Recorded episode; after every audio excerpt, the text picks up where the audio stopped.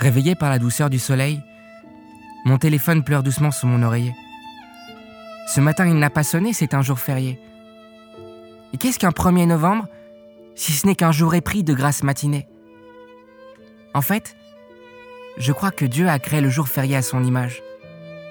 Certains le prient, le supplient, le cherchent, l'attendent, le découvrent, pendant que d'autres le détestent, le méprisent, l'insultent, le prient, le supplient, le découvrent.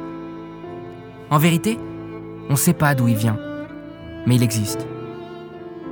De mon balcon, j'aperçois sur les quais des regards transis apaisés par la mélodie des jus d'orange pressés, du ruissellement des machines à café.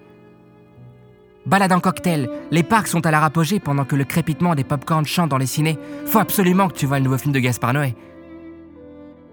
Des enfants s'amusent. Maman, vu qu'on n'a pas école aujourd'hui, on peut manger une glace? Même le monde est en train de devenir férié.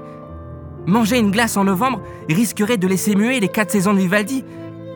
Tel des Mbappé, expert en petits ponts, du jeudi au dimanche, la France jongle avec le vide et le transforme en long petit déjeuner. Trottinette électrique, les gens s'envolent dans les ruelles de Paris comme des cosmonautes et profitent de ce jour pour ne plus travailler, sans pour autant cesser d'y penser. Cacahuètes en farandole, l'odeur du dentifrice frissonne, c'est l'heure de se coucher. Bonne nuit. Un nouveau jour oublié pour laisser place à l'hiver. Au tango des rhumes glacés, au parfum corsé des clémentines, au silence sourd des regards gênés.